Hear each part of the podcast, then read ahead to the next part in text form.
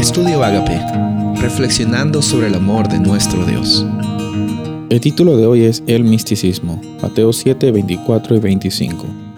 Cualquiera pues que me oye estas palabras y las hace, le compararé a un hombre prudente que edificó su casa sobre la roca.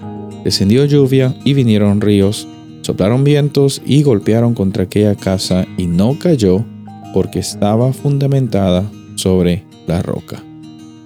Durante estos vídeos vamos a ver brevemente acerca de algunas eh, trampas o algunos eh, engaños que, que se dan cuando las personas intentan buscar respuesta a las interrogantes de su vida, a todas las incertidumbres de su vida, haciendo uso de la lógica y tratando de conciliar eh, pensamientos que vienen por parte de deseos humanos y y no necesariamente por parte de él, la voluntad de Dios para nosotros. Y hoy día vamos a hablar un poco acerca del misticismo.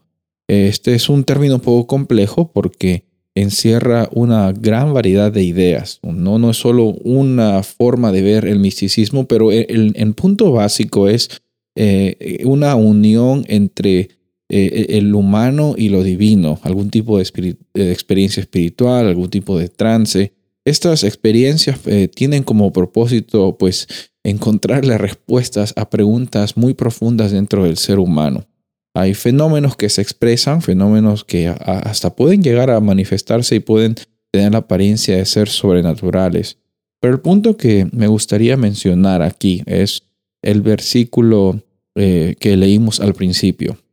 Nuestra identidad está basada y fundamentada en una roca, aunque vengan las dificultades, aunque vengan las lluvias, los ríos, soplaron los vientos y, aparentemente eh, parecía que la casa se iba a caer, según la historia que Jesús estaba comentando, la casa no se cayó.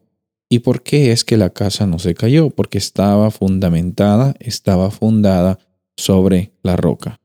Hoy día nuestra labor y nuestra labor como seguidores de Jesús no está en averiguarnos todos los tipos de misticismo, no está en, tratar de explorar por qué es que ellos están equivocados y por qué es que yo sí tengo la razón.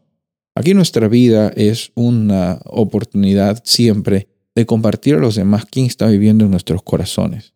No se trata nunca de, decir, mira, yo sé más que tú o lo que tú estás haciendo es incorrecto.